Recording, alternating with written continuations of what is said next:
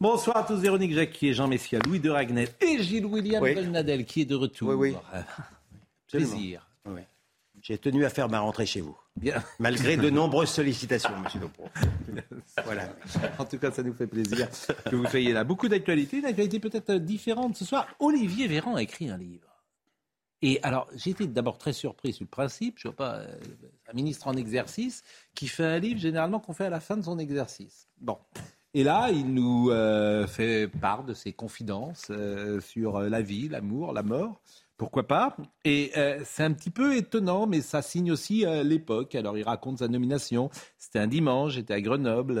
après, Agnès venait d'annoncer son départ pour les municipales. Puis à 20h, ma vie a basculé. Les journaux télévisés ont annoncé ma nomination. Je me souviens d'avoir reçu des SMS en cascade, 3000 messages, à tel point que mon téléphone n'a pas arrêté de vibrer. Il a été inutilisable pendant deux heures. C'est intéressant. Euh, ce livre a vocation à ne rien cacher, y compris ce qui relève de l'intime. Pendant deux ans, j'ai vécu dans mon appartement de fonction, oui, à 30 mètres de mon bureau, au même étage. Pratique, vu la période, un appart dans son jus, avec un lit à matelas orthopédique qui grince des années 80. Et une équipe aux petits soins, on va pleurer bientôt. Comme tout ministre, je paye mes factures, un loyer au ministère et je gagne 6500 euros net euh, par mois après impôt. Après Est-ce que, est que quelqu'un en a quelque chose à talquer de tout ça? Bah, J'en parle. Donc, euh, ça, je- Non, Comment vous avez dit écrit. Comment... Oui, mais vous avez dit Et quoi Personne n'en a rien à talquer en fait de ça. À talquer, vous avez dit Je ne connaissais pas Vous avez des- Les livres c'est de ministres ex- se vendent très mal. C'est des expressions. Non, mais en fait, D'un c'est- autre âge. bon. Alors après, il dit bon sur le, alors euh, sur le masque, une partie de l'opinion nous a reproché d'avoir sciemment menti sur les masques pour cacher la pénurie. Ce n'est pas le- la pénurie, ce n'est pas le cas. La vérité, c'est que euh, sur les masques, nous nous sommes trompés, ni plus ni moins. Sont trompés pas mal de fois euh, sur pas mal de choses. Euh, L'Organisation mondiale de la santé, les autorités sanitaires internationales, tous nous sommes trompés. Bon. Voilà. Alors sur Raoult, il désingue Raoult. J'ai surtout essayé de comprendre ce qui s'est passé à ce moment-là. Pendant cette crise, on a eu un MacGyver déguisé en chaman, auréolé d'une grande carrière et qui disait avoir trouvé le remède miracle. Quel est l'intérêt pour le ministre de la Santé, l'ex-ministre de la Santé, d'attaquer M. Raoult? Je, je trouve, c'est il ne faut pas oublier, il faut je pas trouve ça assez médiocre, mais bon, La, la bref. profession de Olivier Véran est d'être neurologue et entre Oui. médecins parfois ils ne se font pas de cadeaux. Mais Je trouve que c'est Ouais, pas, c'est vrai. c'est pas au niveau. mais on est Toujours- d'accord, mais en fait, c'est que c'est pas au toujours pareil. Bah, oui. Gilles William, c'est pas mais- au niveau. T'es- il est porte-parole du Non, gouvernement. mais c'est surtout- pas au niveau. Surtout qu'il me semble que le président de la République était allé visiter euh, le Mm. professeur Oui, lui-même. bien sûr. Pas vous ni moi, hein, quand même. Mais bon, les, écoutez, euh, euh, pour répondre au taquet de monsieur.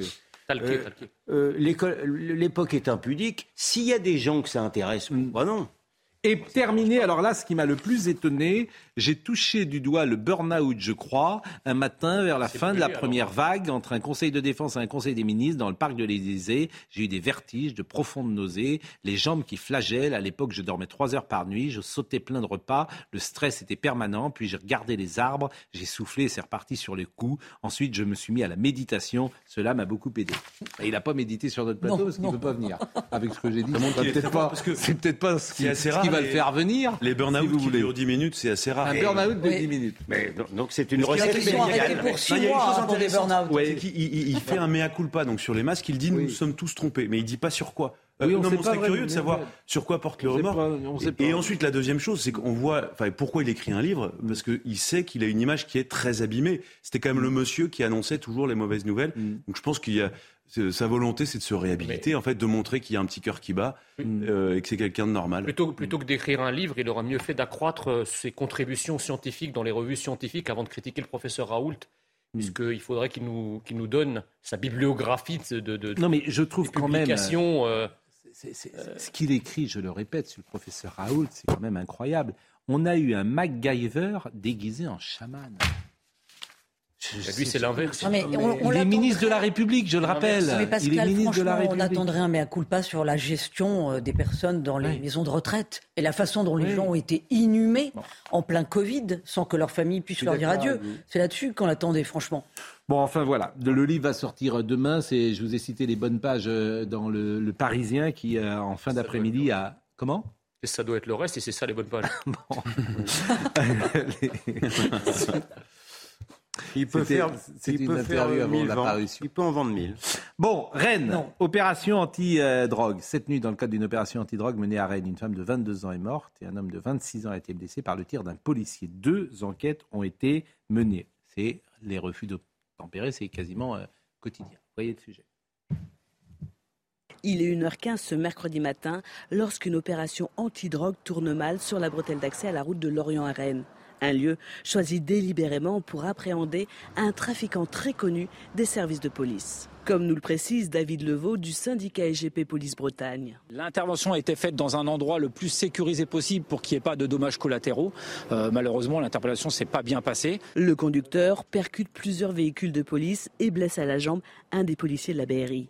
L'agent fait usage de son arme et blesse à son tour le conducteur au bras, avant que le projectile n'atteigne et tue la passagère, compagne du conducteur âgé de 22 ans et inconnu des services judiciaires. David Levaux invoque la légitime défense. Mes collègues ont été, euh, se sont sentis en danger, ils étaient en danger, donc ils ont fait feu sur le véhicule pour le stopper et pour aussi sauver leur vie. Malheureusement, oui, il y a des dommages collatéraux, mais je tiens à redire quand même que là, on avait affaire à des individus archi connus, euh, connus pour le gros, gros trafic de stupéfiants. Deux enquêtes ont été ouvertes, l'une pour tentative d'homicide volontaire sur personne dépositaire de l'autorité publique contre le conducteur accusé d'avoir refusé d'obtempérer, l'autre pour violence volontaire ayant entraîné la mort sans intention de la donner et violence avec arme par personne dépositaire de l'autorité publique.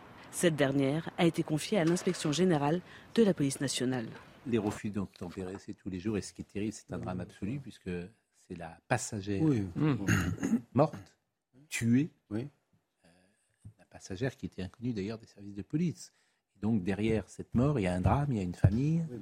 C'est un drame Après, il y, a absolu. une- il y a une responsabilité. C'est-à-dire que si vous, vous prenez place à bord d'une voiture qui participe à une opération de convoyage de oui, stupéfiants, j'entends, bien sûr, bien il y a une, il y a une j'entends. prise de risque individuelle. Parce que c'est plus qu'un refus d'obtempérer. Si vous voulez, c'est une opération de police. Il y avait la BRI qui était sur place. Donc c'est quand même des policiers rompus à ce type d'opération. Et donc, dans le cadre de cette opération anti-stup, eh bien, euh, il y a des gens qui veulent Mais- délibérément foncer, écraser du- euh, des sur des policiers. C'est du grand. c'est- Là, c'est l'opération contre le grand banditisme. Mais cette personne, la femme en l'occurrence, qui a été euh, tuée, elle partage la vie d'un voyou en connaissance de Et cause. Vous n'en savez rien, moi non plus. Ah bah si, ça je le sais. Mm. Elle partage la vie d'un voyou, donc c'est sa compagne. Donc à, part- à partir de là, si vous voulez, quand on Mm. partage la vie d'un voyou avec un voyou, ben, on risque le destin d'un voyou. La deuxième chose, c'est que là, c'est Mm. pas un refus d'obtempérer, c'est une tentative d'homicide. Convenons, Il ne convenons faut que... pas reprendre les- les- la terminologie extrême gauche. Ces gens-là, lorsque malheureusement il y a des morts, ce n'est Mais- pas un refus d'obtempérer. C'est une tentative d'assassinat Mm. avec une arme par Mm. destination. C'est pas la même chose. Je- je- je- J'entends bien, simplement, je, je- je soulignais euh, que la femme. Mais euh, Vous n'avez pas tort. Voilà, mais, tout ce que je euh, souligne. mais, je, mais je suis là de cet euphémisme que vous avez vous-même utilisé de refus d'obtempérer. Mm. On n'est pas dans un refus Mm. d'obtempérer. J'observe d'autre part que euh, ils vont finir par le savoir, les truands, Mm. que maintenant les policiers quand même ne se laissent plus faire, Mm. Oui. ils tirent. Et j'observe également qu'il y a dans l'opinion exaspérée Bien sûr. par l'insécurité sous contrôle, Mm. ça ne fait plus non plus le Mm. scandale des scandales. C'est Bien- important à savoir. Bien sûr. je- en, matière, en, en matière de, si- si- si- de dissuasion, c'est important d'assimiler ça. Je me permets de revenir sur ce que vous disiez, euh, les, les- les quelques secondes de compassion que j'ai eues pour cette euh, jeune femme. Lorsque vous dites, lorsqu'une femme partage la vie, euh, de, de- elle ne partage pas, euh, évidemment, forcément, toutes ses actions, elle ne partage pas tout son engagement, elle ne par- elle n'était pas là. Elle connaît les risques. Jean, euh, il y, a- il y a une femme qui est morte, il y a une famille qui est morte derrière, et c'est la seule chose. euh, et cette femme était inconnue des services euh, de, de police. Mais attendez, c'est ni le- plus Ah, mais ni moins. C'est le, c'est le conducteur qui l'a tué. C'est ça le problème. C'est pas la, c'est pas la police. Je- je- mais euh, je suis même pas entré là-dedans. Je dis. euh, Bien sûr, mais il y a un drame humain. euh, Voilà, c'est ça, tout ce vrai. que je voulais dire. C'est tout ce que je voulais dire. Et il y a une famille qui est endeuillée, il y a des parents, il y a des sœurs, des frères, des je ne sais pas. Donc c'est tout ce que je voulais dire, ni plus Non, ni il y a quelque chose de tragique, évidemment. Il y a quelque chose de tragique, mais euh, malheureusement, euh, quand on ferait avec euh, le mal en permanence, avec euh, tout ce qui est illégal, euh, ça peut arriver. Il y a un drame hein, depuis euh, celui de Rennes. Il y a le même drame qui s'est passé à Nice avec le conducteur qui a été tué par les policiers pour refus d'obtempérer. Et je crois que je rejoins ce que disait Gilles William, à savoir que euh, le message qui passe en ce moment, c'est les policiers ne se laissent plus faire. Il y a 14 000 refus d'obtempérer par bien sûr, an. mais vous- mais on a mais vous- un toutes les 30 Et vous savez minutes l'an dernier. Aujourd'hui, on en est à un toutes les Vous 19 savez minutes. combien il y a d'ouverture de feu c'est cadre pas de refus d'obtempérer C'est très peu. En Bien réalité, les pol- parce qu'il y a aussi l'attaque de l'autre côté, euh, selon laquelle les policiers tirent à vue. euh, Non, non, facile. Il y en a que Et en fait, 150 cas. en fait. 157 Heureusement, heureusement. Mais heureusement parce que, les, parce que les policiers sont formés, parce qu'ils 26 sont 000 remarquables, parce qu'elle est sur le terrain tous les jours avec la boule au ventre, parce que quand ils tirent, c'est c'est vraiment euh, qu'ils ne peuvent pas faire autrement. Nous, nous sommes absolument d'accord euh, là-dessus. Écoutez Michel Onfray qui réagissait ce matin. La guerre civile, La guerre civile. oui, et pas du tout d'une guerre civile à venir. Elle est là. S'il y a des territoires perdus de la République, c'est-à-dire qu'il y a des ennemis de la République. Si la police ne veut pas rentrer dans certaines zones qui sont contrôlées par des individus qui sont hors la loi, sens étymologique, et que ces gens-là se déplacent et veulent emporter le hors-la-loi avec eux, ils estiment effectivement qu'il y a des territoires perdus de la République, mais qu'en même temps, quand ils sont dans leur voiture, c'est aussi un territoire perdu de la République, leur voiture, et qu'on ne saurait appréhender leur propre voiture, moyennant quoi, ils agressent des gens qui leur demandent de stopper. La meilleure façon d'éviter ce genre de choses, c'est, juste de s'arrêter quand, on vous commande de vous arrêter. Moi, ça m'est, arrivé assez régulièrement de me faire contrôler. Je ne fonce pas sur un gendarme, je, m'arrête, je donne mes papiers. Il était même arrivé une fois que j'ai trop bu. Eh bien, je ne, j'en ai pas profité pour foncer sur la police. Et à ce moment-là, on a une amende, ou on est allé trop vite, on a une amende aussi. C'est le jeu de la République. Je pense que c'est le signe, effectivement, d'une guerre civile à bas bruit. On sait très bien que si elle n'est pas à bruit supérieur, c'est parce qu'on fait semblant de ne pas voir, on sifflote. Alors ça c'est intéressant. Guerre civile. Oui. Oui, encore que, encore que pour qu'il y ait vraiment guerre, il faut être deux. Euh, je, je- je me félicitais, parce qu'il n'y a pas d'autre mot, de ce que maintenant la police ne se laisse plus faire. Mais enfin, on n'est quand même pas dans une guerre. Euh, Il y, il y il y a surtout des agresseurs et des agressés. Euh, oui, mais il y a une Enfin- sécession sécuritaire, pardonnez-moi. Ça peut être aussi Monsieur Tout le Monde hein, qui est dans le refus d'obtempérer. hein.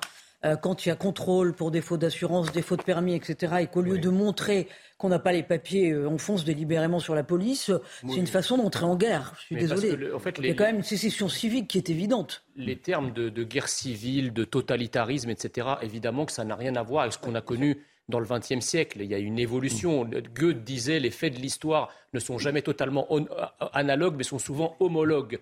Donc effectivement, on n'aura pas le totalitarisme nazi ou soviétique ou la guerre civile espagnole ou la guerre civile libanaise. Ça n'empêche que nous avons quand même quelque chose qui y ressemble avec des quartiers qui sont Oui, en mais- sécession, avec des quartiers dans lesquels les policiers ne peuvent pas rentrer. Ça ressemble Oui, quand même avançons à une Non, guerre ce civile.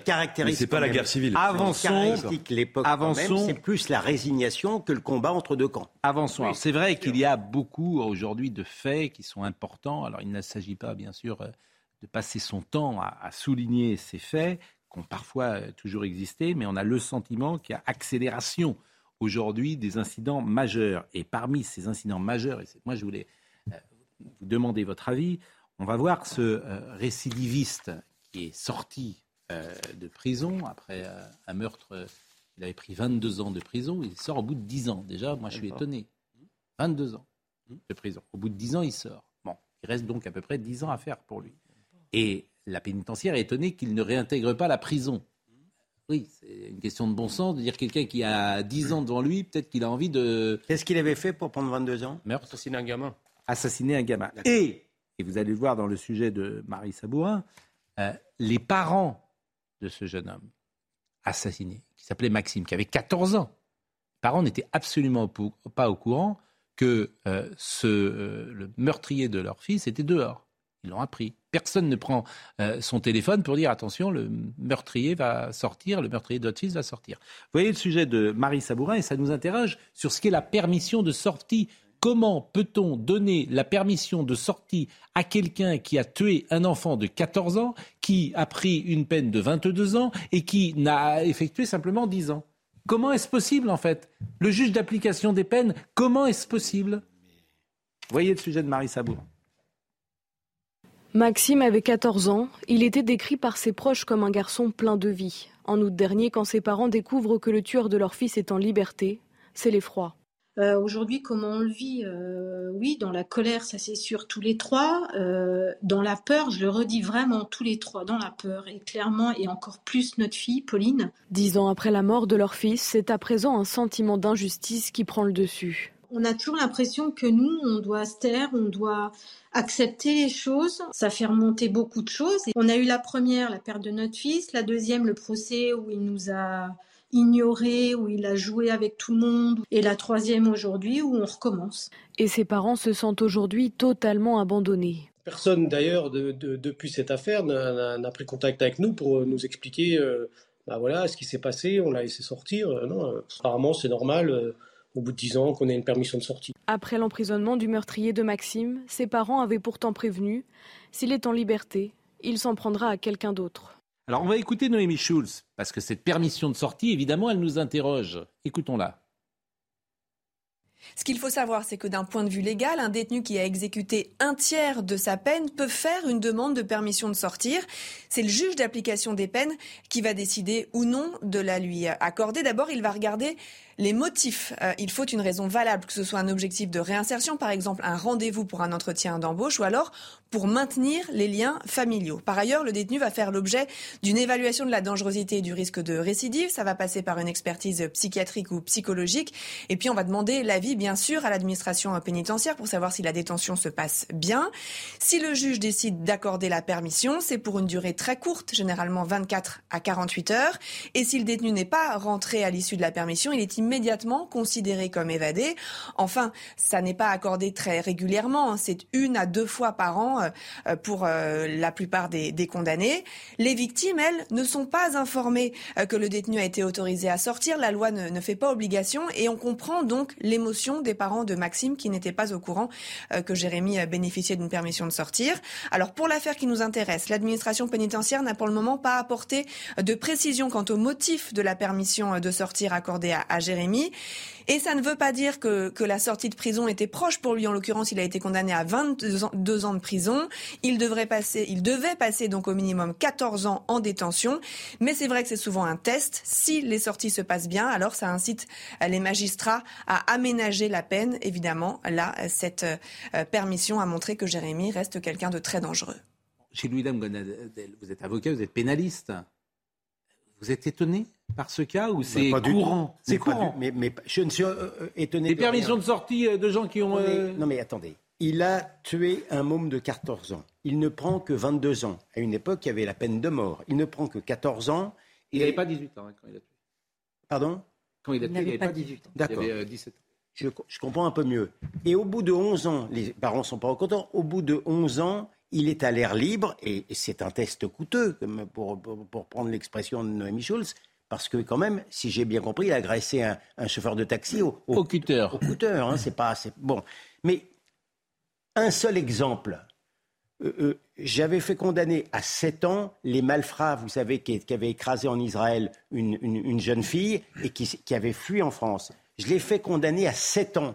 J'apprends, j'apprends incidemment qu'au bout de 16 mois, la juge d'application des peines décide de les faire sortir, de faire sortir le principal. Je demande au juge d'application des peines, est-ce que c'est vrai? Il m'est répondu, vous êtes la partie civile, je n'ai pas à vous répondre. Il y a eu une sorte de petit miracle. Il a, le type a roulé à grande vitesse, il s'est fait choper, donc il est retourné en prison. Mais sinon, il était dehors à l'air libre. Et ce n'était pas pour une permission de sortie.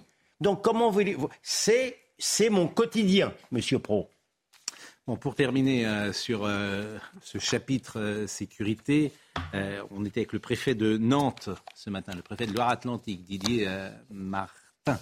Parce qu'autant la maire, de, la maire de Nantes, hier, elle a fait une conférence de presse de rentrée, elle a dit ça s'est très bien passé cet été. Donc, lui a égrené tout ce qui s'est passé, des vols, des, des cambriolages, des agressions physiques, etc., des gens qui ont pris des balles, etc. Alors, l'avantage avec M. Martin, c'est que lui, il n'est pas dans le euh, déni, le préfet de Loire-Atlantique. Nantes est une ville confrontée à des problématiques d'insécurité euh, fortes. Il ne faut pas être dans le déni. Vous le voyez, je ne suis pas dans le déni. Nantes a, si j'ose dire, changé de statut. Elle est passée d'une ville de province, telle qu'on les connaissait dans les années 70-80 dans notre pays, à une grande métropole européenne avec des sujets de délinquance qui ont donc euh, évolué les sujets de délinquance que l'on connaissait il y a une trentaine d'années, je pense par exemple au, cambriolage, sont beaucoup moins prégnants aujourd'hui. En revanche, vous le disiez, nous sommes confrontés à des phénomènes que l'on trouve dans toutes les grandes métropoles européennes, avec par exemple des sujets d'insécurité euh, en centre-ville. Et notamment, effectivement, euh, les fameux mineurs isolés qui ne sont souvent ni mineurs ni isolés. D'ailleurs, il y a un sondage que nous avons fait, euh, CSA pour euh, CNews. Êtes-vous favorable à la levée automatique de l'excuse de minorité pour les affaires de délinquance grave? À 71%, les gens répondent oui. Êtes-vous favorable à la levée automatique de l'excuse de minorité pour des affaires de délinquance grave à, gauche, un peu moins, on est à 62%, à droite un peu plus, 78%. Et euh, il y a une très large majorité des gens, manifestement, qui euh, aujourd'hui ne, ne veulent plus qu'on fasse la différence entre les, majeurs et les mineurs en cas de délinquance. Ce qui est terrible s'agissant de Nantes, parce que ça c'est un symbole, c'était la, ville emblématique, la ville enchantée il y a encore dix ans. Dans tous les, dans, il y a 10 ans. Ou il y a 15 ans. En tout cas, moi, je me souviens, j'étais, j'étais pas si vieux que ça. Et, et euh, je voyais, il y avait des, des, dossiers dans les hebdomadaires, vous savez, avec le classement des 50 villes euh, préférées des Français où il faisait bon vivre. Nantes était toujours en haut du classement. Qu'est-ce qui s'est passé? En fait, la responsabilité, elle est aussi politique. C'est-à-dire qu'il y a des exécutifs locaux euh, qui étaient clairement à gauche. Là, aujourd'hui. Jean-Marc Ayrault, qui a refusé pendant des années les vidéosurveillances, et Johanna Roland, Roland, qui a terminé le travail. Exactement. Et qu'est-ce qui s'est passé? Nantes est devenue la base arrière de l'ultra-gauche dans l'ouest de la France. Et c'était là où se repliaient les zadistes de Notre-Dame-des-Landes. On est, on est à quelques kilomètres. Et souvenez-vous, euh, je pense que vous avez vu les images, pendant des mois et des mois, il y a des manifestations tous les week-ends où, où il y avait des gens qui venaient, qui cassaient toutes les vitrines, tout ce qui représentait le capitalisme, les banques, euh, même mais il y avait des boucheries, des boulangeries qui étaient cassées. C'est l'exemple de la lâcheté politique. politiques. On a local. Là, c'est pas le national, c'est pas l'État. Sauf que la, la ZAD fallait rentrer dedans. Ah bien sûr, mais et, que euh, par exemple Manuel Valls n'a jamais voulu rentrer. Dedans. On est d'accord, mais les élus François Hollande n'a jamais voulu rentrer dedans. On est d'accord. Dans la ZAD, donc tu as laissé prospérer ça, tu payes toutes les factures. Bien sûr. Voilà. Et mais... l'association Nantes révoltée, elle est toujours pas dissoute. Mais, mais sans la ZAD de Notre-Dame-des-Landes, le problème préexistait avant. Donc en fait, il y a aussi un problème de politique locale. Et ça, pour le, à chaque fois, vous, vous savez, les maires se disent c'est pas de ma faute, c'est l'État central, il n'y a pas assez de policiers. Mais c'est le déni. Et, ben, Madame Roland, elle a dit l'été s'est bien passé. L'été s'est bien passé. je veux dire, c'est extravagant de dire ça. Qui l'a mis au pouvoir cette, cette bah, On a les élus qu'on mérite. C'est les voilà, vous avez parfaitement on a les élus qu'on mérite. les bobos, hein. les gauchos qui, mettent qui renouvellent des majorités. C'est euh, un peu plus compliqué que ça parce que Jean-Marc Ayrault, il a tellement quadrillé la ville que tu ne peux plus la reprendre avec les logements sociaux, etc., va reprendre la ville de Nantes avec euh, l'électorat aujourd'hui et les nouveaux électeurs. C'est un malin. Hein. Mais, Attention, vous avez affaire à des malins, mais à des gens qui savent faire. Les hein. bobos ils savent faire. Les bobos qui initialement ont voté pour ces gens-là, qui prônaient l'accueil, la tolérance, mm. le multiculturalisme, le vivre ensemble, de quoi ils se plaignent en fait? Ils ne font que récolter le résultat de leur délire. Et ils sont dans le déni. La pause. Bon. La pause. On va parler de Christophe Galtier dans une seconde, de l'énergie. Des 110 km/h, vous avez envie de rouler à 110 km/h Non. Ça me dérange pas. Euh, vous êtes, contre tout. Ça me dérange pas. Et puis, euh, et puis à tout de suite. À tout de suite. Il est 20h30, Adrien Spiteri pour le rappel des titres. À Dijon, un collégien de 13 ans a légèrement blessé deux élèves et une professeure. Selon les premiers éléments de l'enquête, une bagarre a éclaté dans l'enceinte du collège André Malraux ce matin. L'agresseur présumé aurait alors sorti un couteau atteignant légèrement les trois victimes. Il a été placé en garde à vue pour violence avec arme en milieu scolaire. À Paris, un plan de sobriété énergétique devrait être bientôt annoncé par la maire de la ville, Anne Hidalgo. La sobriété énergétique, la protection des Parisiens et l'accélération de la transition énergétique sont les trois priorités selon la municipalité. La ville dit notamment vouloir lancer 15 centrales d'énergie solaire, dont 3 en 2023. Le parti de Vladimir Poutine propose des référendums d'annexion de territoires ukrainiens. Ils auraient lieu le 4 novembre dans les territoires sous contrôle russe en Ukraine en vue de les rattacher à la Russie. En mars 2014, la Russie avait déjà organisé un référendum en Crimée, péninsule ukrainienne, qu'elle avait annexé suite à ce vote. Soir, vous le savez sans doute, à la suite du match qui opposait le PSG et la Juventus, Christophe Galtier s'est exprimé sur la polémique autour de sa réponse sur les déplacements du club parisien. Il regrette de ne plus euh, pouvoir faire de l'humour, mais il a plaidé coupable. Ce sont des propos, euh, évidemment que ce n'était pas le moment de faire, euh, je, le, je le regrette. Aujourd'hui, on ne peut pas faire de l'humour, ou c'était une blague de mauvaise qualité et pas au bon moment. Mais croyez-moi, je suis concerné sur les problèmes de climat, problèmes de, de notre planète. Et je sais la responsabilité que nous avons j'ai entendu beaucoup dans la, journée qu'on était hors sol, c'est faux. On n'est pas hors sol. On est très lucide simplement. Euh, évidemment que c'était pas à ce moment-là que cette blague, elle, est- elle est- elle arrive au mauvais moment, elle est de mauvais goût. Je le regrette. Bon, qui s'excuse s'accuse. Je ne sais pas s'il a eu raison. Il devrait s'excuser de s'être excusé, hein, de mon point de vue. hein.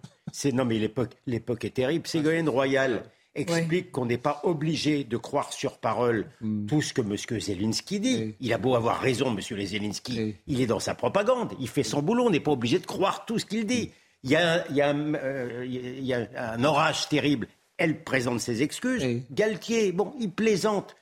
Peu importe que ça soit drôle ou pas drôle, ça s'appelle une plaisanterie. Il y a un raz-de-marée, et puis voilà, piteusement, piteusement, il s'excuse. Pardon. Moi, j'aime bien Christophe Galtier, mais c'est le, Je principe. pas- je des- savais pas qui c'était, moi, mais c'est- bon. Non, c'est le principe des procès staliniens. Tu viens au milieu. Ouais, c'est ça. Voilà. Tu viens au milieu Voilà. de dire c'est de ma faute, Voilà. pardonnez-moi, Exactement. excusez-moi, je ferai plus, Mais etc. façon- Je trouve ça euh, bon. Oui. Alors qu'il y a quelque chose de flamboyant dans son humour. C'est- J'avais dit non, c'est mais- Cyrano, c'est D'Artagnan. On est Mais entre- là, il courbe la On est tête. entre Bon, la voilà. mortification post-chrétienne et effectivement l'autocritique staliniste. Qui s'excuse, s'accuse. Tu t'excuses pas. Je plaisantais, je vous emmerde. Voilà. Voilà. Mais oui, je Allez, plaisantais, je vous emmerde. Allez vous faire cuire un œuf. Mais pff, comme si vous voulez. c'est plus. Moi, Non, ce que tu- Véronique. Non, mais ça sonne faux de toute façon. On le Non, là, ça- non, parce que Oh, je- mais- ça- alors Christophe Galtier, comme beaucoup de sportifs, c'est quelqu'un d'intègre. Voilà, c'est quelqu'un d'une pièce, c'est quelqu'un d'entier. Croyez-moi. On lui a pas demandé. D'accord, donc il pense blanc le matin, il pense noir le Personne a soir. Et il a une, oui, on, Alors, il a une gestion un peu politique, il a une gestion politique. Mais je vous assure, croyez-moi, sur le terrain, Ah, c'était euh, quelque chose et euh, c'est un, Je veux bien croire. Que- c'est un garçon Alors, qui a des valeurs. J'ai une question parce que je ne connais parler. pas le personnage. Laissez-moi Oui. parler. Oui, j'ai une question parce que je ne connais pas le personnage. Mais comme ça, tel une néophyte, il s'excuse sur le fond ou sur la forme? Là, Euh, il dit voilà, c'était pas le bon jour de faire une blague comme ça oui, en ce bah, moment-là. alors, Voilà. euh, Bon, bref. bon, bah, bah, Alors, écoutez Rami. Vous n'écoutez pas Adil, vous, vous connaissez pas Adil Rami, j'imagine. Adil Rami, vous savez pas Qui qui, c'est Oui, c'est rien. Bah si, c'est football. Tout ce qui est un peu populaire, ça vous intéresse pas. On devrait interdire le football et puis c'est tout. Le monde populaire, vous, vous, vous, vous respirez dans les cimes. Pardon, Moi, je le connais. Pardon de pratiquer le polo. Je suis désolé. Non, vous jouez vraiment au polo Non, mais vous, bon, vous respirez. Je vous charrie, je suis je suis un petit, Vous je suis un respirez. petit gars de banlieue, moi. Vous respirez dans les cimes. Écoutez Adil Rami, qui est un international français et qui, lui, a pris un peu euh, cela à la légère aussi. Je savais pas, mais apparemment les, les écolos n'ont pas aimé la- l'humour de, Kylian Mbappé et du coach. Je vais juste vous dire un truc. hein. Heureusement que la question m'a pas été posée hein, en conférence de presse. Heureusement, mon Dieu. Je peux te dire, j'aurais créé une armée d'écolos. On peut plus rigoler, plus d'humour, c'est fini. Basta. Pour ceux qui n'ont pas compris, je parle vraiment de l'humour. Ah, les écolos, tout ça. Voilà, de toute façon, on va devoir s'y adapter. Tous, on n'a pas le choix. Mais je parle de l'humour. On ne peut plus rigoler sur aucun sujet. Il me plaît bien, lui. Mais il, il a, il a parfaitement raison. Je veux dire, au- en fait, ce qui se passe, c'est que c'est politique, cette histoire. Ça n'a rien à voir avec l'écologie. Je veux dire, euh, toute cette écologie sacrificielle des petits gestes, de la, de la micro-écologie, genre trier vos poubelles, euh, économiser sur les sacs plastiques, etc., ça ne sert absolument à rien. Ça sert uniquement à vous culpabiliser. Chirac disait euh, notre maison brûle et on regarde ailleurs, mais il ne disait pas notre maison de la France. Il disait notre maison de la planète, comme si le, le comportement des Français pouvait avoir une influence sur la planète tout entière, alors que les Chinois sont là, les Indiens sont là, les Si je Américains me sont faisais là. l'avocat du diable, je dirais que si tout le monde raisonne comme ça, il ne se passe jamais rien. On Si. peut- Non. les, Si, par- parce qu'il les a petits raison. ruisseaux peuvent parfois. euh, Mais non, oui, il a mais les, mais, Bon. les, mais les grands. Parce que Mais notre les carbone, grands- il est bon en France. On est, Mais je on est sais, vers- on les est à moins d'un pour cent, c'est nous, Bon, je suis on, va, d'accord. on va casser l'économie. Mais alors je que, suis- Quoi qu'il arrive, les Mais Chinois et les Mais Indiens. ayez sont- le courage, ils n'ont pas. On va écouter Madame Panier-Runacher qui symbolise ce qu'il y a de Ah, bah pire dans la politique française. La lâcheté, euh, le, le- le changement de pied, euh, la démagogie, c'est ce qu'il y a de pire. Et on va l'écouter à cinq jours d'intervalle où elle dit l'exact contraire à dont le parti a supprimé le nucléaire. Oui, bien sûr, Hein parce que Ah, les ah, responsables ouais. Ouais, non, mais- qui nous ont mis là, Voilà. c'est le président de la République, c'est François Hollande, c'est ses Voilà. amis, qui ont fait n'importe quoi sur le nucléaire depuis Voilà. dix ans. Madame Pannier-Runacher, qui symbolise, je vous dis, à mes yeux, euh, ce qu'est la politique aujourd'hui. Ils sont capables de tout, de dire tout et leur contraire en, en, en cinq jours d'intervalle. Sur les jets privés, elle a dit le contraire en cinq jours. C'est le montage que je vous propose. Ce n'est pas moi Non, c'est elle qui qui l'écrit, c'est elle qui parle. C'est clairement un problème qui est très limité en termes d'impact climatique. Et donc, que les écologistes en fassent un combat montre à quel point ils sont à côté de la plaque, puisqu'ils euh, n'adressent pas 99% des émissions euh, de CO2, et donc ça ne résoudra pas le problème. 99,9% d'ailleurs. La réaction de Fabien Galtier et de Kylian Mbappé montre à quel point ils sont très loin des enjeux de réchauffement climatique. Ce n'est pas risible. Et c'est ça qui est choquant dans leurs propos, c'est d'en faire quelque chose qui est anecdotique. Ces gens sont. Non, mais mais je, je- en fait, je, exceptionnel, supporte- votre truc, hein. je les supporte plus, moi. Exceptionnel. Je ne, je ne veux plus les entendre. hein. Non, mais J'ai un vrai problème, hein. Je vous assure, j'ai un vrai problème. Parce que ça, c'est à cinq jours d'intervalle. ça veut dire qu'on est dans la. Elle est capable de. Ces gens sont capables de dire n'importe quoi. C'est- N'importe quoi. Et le contraire. C'est exceptionnel. Parce qu'ils ne pensent rien. Mais pas, et parce qu'ils ne pensent rien. Voilà. Non, que là, c'est la Non, mais ce trouille qu'il faudrait maintenant, c'est Euh, non, mais là, c'est la tracer trouille politique. Non, mais- Pourquoi elle dit ça? Parce qu'ils ont, ont une majorité qui est très fragile. Ils n'ont pas la majorité absolue à l'Assemblée À nationale. une semaine Non, mais c'est de l'opportunisme politique. Mais à une semaine quand elle te dit les, les jets privés, c'est pas un problème. Et elle a la bonne réaction au départ. Et après, elle te dit que Galtier n'a rien compris. Que je vous dis sur le fond, nucléaire. moi ce qui m'a gêné le plus dans cette polémique, c'est euh, la morale des hommes politiques contre des sportifs. Pourquoi? Je suis le premier à défendre, je pense que je suis le seul ici, le fait que euh, ça me gêne absolument pas que les ministres voyagent en Falcon et un train de vie euh, qui est au-dessus des Français. Ça Moi, me gêne me absolument Ah, pas parce au nom me du dérange, prestige. Comment Moi non plus, Ça ça me me dérange. Ah bah très bien, alors Moi si non plus, d'accord. hein. Mais évidemment que ça nous je n'ai pas. jamais critiqué. Par exemple, non mais il y avait des articles de presse, euh, Jean Castex qui retournait à Prades en Falcon, François Fillon qui retournait à, Sa- à Sablé-sur-Sarthe. Moi, ça ne me gêne absolument pas. Mais quand on fait ça, moi, je suis le premier à les défendre quand on les attaque là-dessus.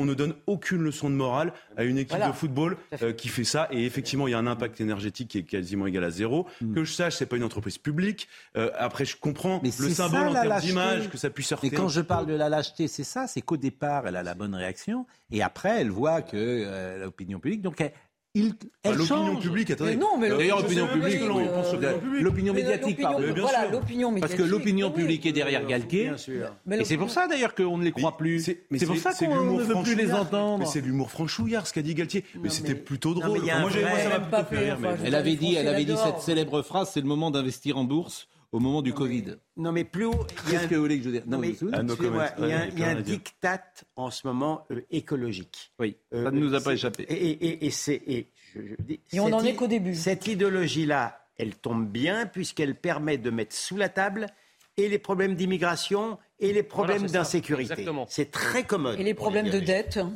Et, les problèmes de patriotisme économique. Parce Moi, je- j'attends d'un homme politique qui dise la même chose à 4 jours d'intervalle. Ah, bien sûr. Voilà. Autrement, qu'il mais ça, votre truc, il est exceptionnel quand même. hein. Vous voulez qu'on le réécoute? Oui. Ah, je m'en lasse pas. Moi. Allez, on le réécoute. Allez, on, On le réécoute. on se le fait une On le réécoute. Oh, c'est tellement bon. C'est clairement un problème qui est très limité en termes d'impact climatique.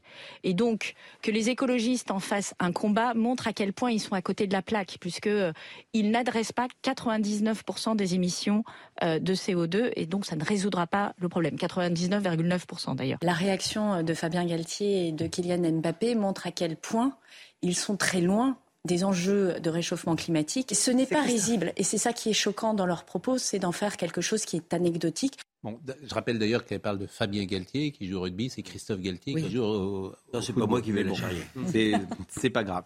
Bon, euh, l'énergie, l'énergie euh, et l'électricité, les sanctions notamment. Écoutez ce qu'a dit Madame van der Leyen aujourd'hui sur les sanctions euh, infligées à la Russie.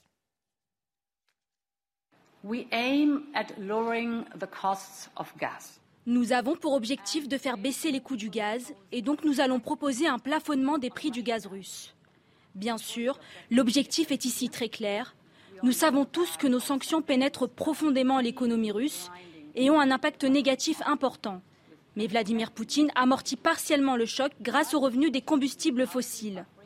L'objectif est donc ici de réduire les revenus de la Russie que Poutine utilise pour financer sa guerre atroce en Ukraine.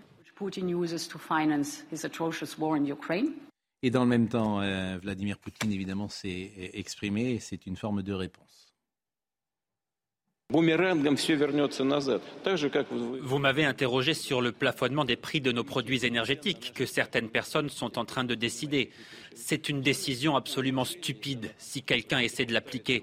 Cela ne mènera à rien de bon pour ceux qui prennent cette décision. En plus de tout le reste, il y a des obligations contractuelles, contrats de fourniture. Est-ce que quelqu'un va prendre des décisions politiques qui vont à l'encontre des contrats? Nous n'allons tout simplement pas honorer les contrats. Nous ne fournirons rien si cela va à l'encontre de nos intérêts économiques. Nous ne fournirons pas de gaz, de pétrole, de charbon, de mazout, rien. C'est surréaliste. Non, mais ce qui est intéressant, c'est qu'en fait, le Kremlin avait communiqué deux heures avant la déclaration d'Ursula von der Leyen et avait prévenu si vous plafonnez, on coupe tout. Que fait Ursula von der Leyen? Elle dit je demande un plafonnement à la Russie. Donc elle veut aller à la rupture. Donc tout ça est volontaire. C'est une stratégie euh, pour le coup politique. Je ne sais pas très bien ce qu'elle veut derrière. Alors, on sait très bien, vendredi, il y a une réunion de crise euh, où tous les 27 vont se réunir sur les questions énergétiques.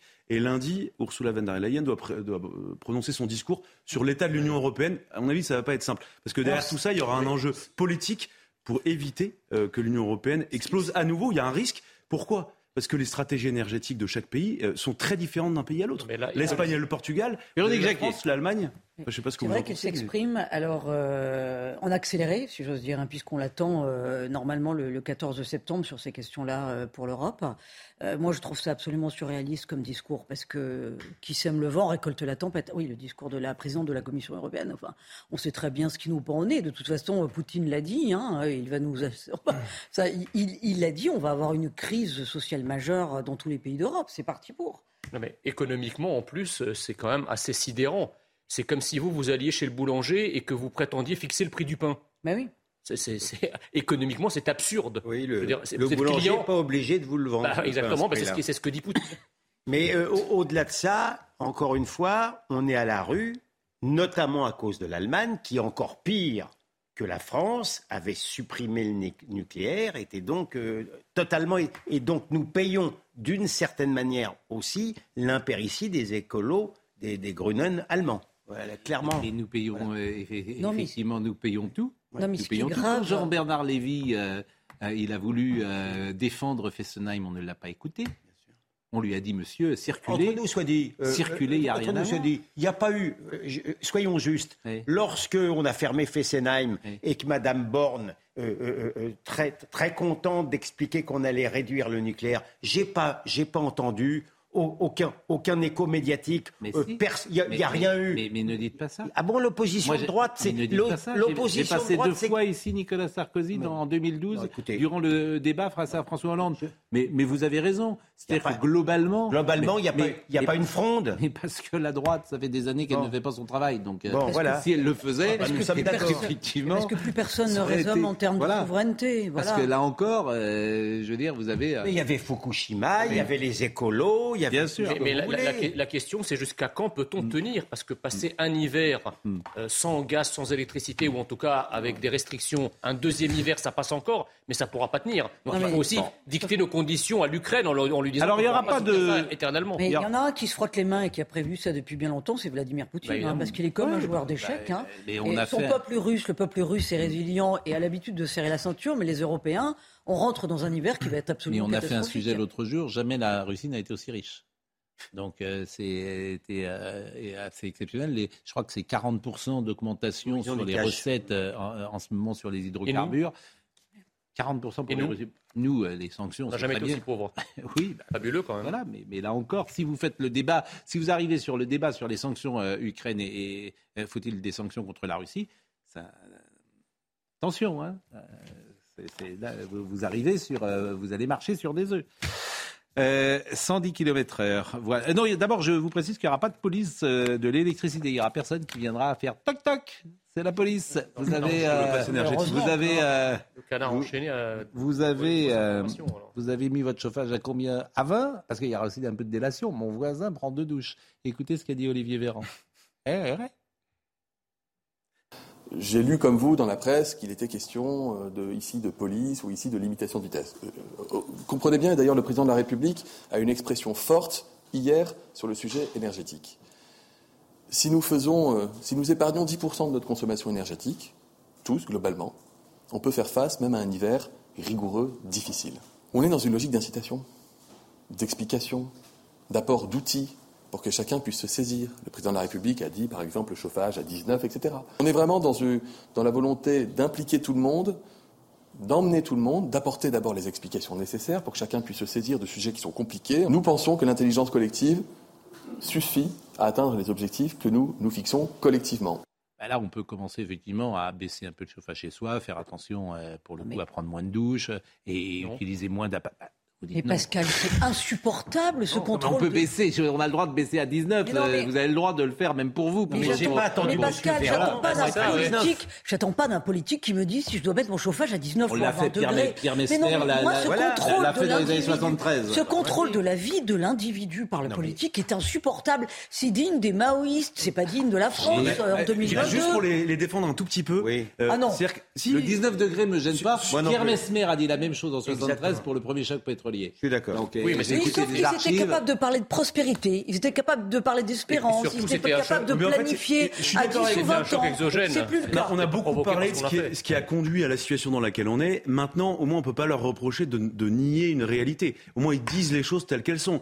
Euh, C'est-à-dire que si on fait pas ça, effectivement, euh, on aura des restrictions, des ruptures, et, et c'est ce qu'on nous Enfin, souhaite sauf pas. qu'ils ont pas fait Ensuite, je suis le premier à trouver que c'est infantilisant. Je suis d'accord avec vous, mais au moins ils disent les choses telles qu'elles sont. Non mais Non, mais il y a déjà des C'est brut. Français qui se servent de ceinture et qui mettent pour- le chauffage à, Ah, à 17 Ça, c'est parce degrés parce qu'ils ne peuvent pas payer les factures. mais- Pierre Mesmer, dernier euh, Premier ministre de euh, Georges Pompidou, Oui. compagnon de la Libération, était à Birakem. Hein. Oui. Autre époque, Oui, si oui. vous me permettez. Oui, mais mais- autre époque. Un Premier ministre qui avait été à Birakem. C'était pas des burn-out qui duraient 10 C'était- minutes. C'est pas des.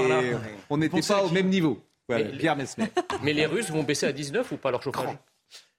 Je n'en sais rien. Enfin bon, Évidemment que je n'en sais rien. ils Bon, pas dans un luxe. Euh, exceptionnel. 110 km heure. Il nous reste quelques minutes. 110 km heure. D'abord, un sondage. Euh, réduire la vitesse à 110 km heure sur les autoroutes et à 80 km heure sur les routes à double sens pourrait permettre aux ménages français d'économiser 149 euh, euros en moyenne par an, selon une récente étude au cabinet Asterès. Alors, c'est pas envisagé par le gouvernement pour le moment. hein. C'est un peu dans l'air du temps. C'est une mesure euh, à la fois pour euh, lutter contre le réchauffement climatique et contre la facture énergétique. Nous sommes d'accord. Mais bon, c'est c'est- c'est dans l'air, si j'ose dire. Euh, moi qui suis un amoureux de la liberté, hmm. je me dis que par eux-mêmes, les gens, on le sait déjà ça. Mm. Que si on réduit notre vitesse sur la route, euh, eh bien Mm. forcément on consomme moins. Donc je pense que d'eux-mêmes, les gens, il y a beaucoup de gens déjà qui le font déjà. hmm, parce que Donc, il n'y a pas besoin. Voilà. Bon, c'est un petit rappel. euh, Si vous roulez moins vite, vous consommez un peu moins. Mais après, j'espère qu'on n'ira pas vers des mesures coercitives où on imposerait une réduction de vitesse. Je suis pour la limitation sur certains tronçons. Je, suis pour, un modèle à l'allemande. Donc on- sur, sur certains tronçons, on n'a pas besoin de limitation. Non, Voilà. arrêtez. Alors, le- Ne Bah, en- dites pas ça. En Allemagne, c'est On va comme pas ça. rouler à 220 à l'heure sur les routes, Allemagne, sur comme les ça, Ils n'ont pas autoroutes. plus d'accidentologie que nous. Ah, mais le 110 km heure C'est un autre existe sujet, déjà sur le, les accidents là. le 110 km heure Vous êtes pas existe. Pascal, écoutez-moi, écoutez-moi. Je vous, je vous demande pas une augmentation. la, la- la discussion, c'est c'est pas une augmentation de la vitesse, ça serait plutôt une diminution. Mais parce que si vous voulez, le, pro- ce, qui, ce, qui, ce qui a un coût. De toute façon, entraîne des économies. Mm. Euh, Si on vous dit économisez votre électricité, mais l'autre votre électricité, vous la payez. Mm. Donc si vous voulez payer moins, spontanément, les gens vont réduire. On n'a pas besoin de leur dire, Non, en il y en a qui laissent tout allumé. Non, mais ça Bah, existe payent. déjà. Par exemple, euh, l'autoroute dans les. Alpes-Maritimes, elle est toute à 110 km heure, ne serait-ce que parce, c'est parce que c'est une autoroute urbaine entre Cannes, Nice, Monaco. Bon, les gens n'ont jamais râlé. Il y a une telle densité de circulation. Oui, enfin, ça, c'est plutôt bien passé. Euh, mais moi, je suis pour le respect de la liberté de, de circulation et de vitesse, ne serait-ce que parce qu'on paye l'autoroute. Non, mais on paye l'autoroute. Donc, si j'ai envie d'aller à alors- 130, alors, je vais à donc, 130. alors, bah, alors, et avant, Bon, et restons à avant, on, on vous a bien limité à 130. Vous, vous êtes pour la liberté, vous êtes- on vous a bien limité à 130. Oui, bah, Bon. alors, si j'ai envie d'aller à 150, je vais à 150. Ah d'accord. Ah, Ah, ah, Ah, Est-ce que, le- modérateur peut intervenir immédiatement On y vient. En tout cas, euh, je peux vous faire un petit pari, vu les ravages qu'avait produit euh, la baisse de 90 à 80 par Édouard Philippe, qui avait Oui, c'est ça, oui. engendré les gilets jaunes. Oui. Il y a assez de Ah, je le sens que la À mon avis, hein. le gouvernement Oui, n'est pas assez fou Ouais, pour euh, Non, non. euh, se... Quoi qu'avec ce gouvernement, Non, non, il ils capable pas. de Non, mais je crois qu'ils sont. Mais a priori, la leçon euh, était quand même assez dure. oui, le Donc, gouvernement n'est pas assez fou, me semble-t-il, pour passer à 110 km/h. Mais vous savez qu'en 73, Pierre Nesmer était repassé à 120 km/h. Je pense toujours que c'était plus libre et plus qu'on a roulé plus vite ben, ça, avant. Mais ouais, mais je l'ai appris aujourd'hui. Ça m'avait complètement non, mais, oublié. euh, En 73, premier choc pétrolier, il dit voilà, on est à 120 km/h Et-. En 404, Non, mais, euh, c'est je pas peux- beaucoup de différence. hein. Non, mais monsieur, je- l'ancien euh, secrétaire, enfin le responsable de la sécurité routière, l'excellent Christian Girondeau, Oui, que vous qui aujourd'hui qui fait dans l'écologie. que j'adore et qui, qui- qui est très intéressant sur l'écologie, euh, euh, m'avait confié que Pompidou était complètement complètement opposé à la diminution de la vitesse et. C'est. Mesbert qui, est- c'est Mesbert qui, en, qui en loose day a, a- a fait passer ça. Mais sinon, c'était pas question Mais, que ça mais passe. Georges Pompidou, il arrivait avec sa Porsche blanche de Mais oui, temps tout à fait, à. Saint-Tropez, il était avec sa Là Porsche. aussi, c'était une Ça gênait peu de monde. Et, il avait sa cigarette tout Ouais. le temps euh, qu'il fumait. Donc euh, aujourd'hui, euh, Ouais, c'est évidemment plus possible. Dernière chose, euh, Éric Zemmour, euh, Nicolas Sarkozy a déjeuné hier avec Éric Zemmour à la demande d'Éric Zemmour. Euh, le président Sarkozy, euh, a priori, euh, il y a beaucoup de gens qui souhaitent euh, déjeuner avec lui. Il avait fait, mis un point d'honneur à ne pas déjeuner avec euh, Éric Zemmour durant la campagne électorale. Mais c'est vrai qu'il a reçu Olivier Marlex, qu'il reçoit régulièrement Emmanuel Macron à dîner avec lui. C'est ben, la, la demande d'Emmanuel Macron. Je crois que c'est le seul, dîner d'ailleurs qu'a fait Emmanuel Macron à Brégançon. Il a demandé à Nicolas Sarkozy de, de- venir. Bah, de la même manière, le président de la République a, a reçu Éric Zemmour. Qui n'est pas rancunier. Nicolas Sarkozy, il n'est pas rancunier. Non, M. Zemmour n'est pas rancunier. que- Bah, euh, Nicolas Sarkozy non plus, parce qu'il ne l'a pas toujours épargné, euh, Éric Zemmour, si vous me permettez. Il était parfois rude dans ses papiers euh, sur. euh, Enfin bon, on a le droit de déjeuner avec des gens que. Bien sûr. Avec lesquels on n'est pas d'accord, bah, bien sûr. hein. Voilà, c'était la dernière info euh, du jour. On n'aura pas le temps de la développer plus en avant. Euh, merci euh, Merci. d'avoir été euh, avec nous. Jean-Luc Lombard était à la réalisation, Raphaël Lissac était au son, Philippe était au- euh, à la vision. Merci à Benjamino et à Godéric euh, Bay. Et dans quelques minutes, c'est Julien Pasquet. À demain matin.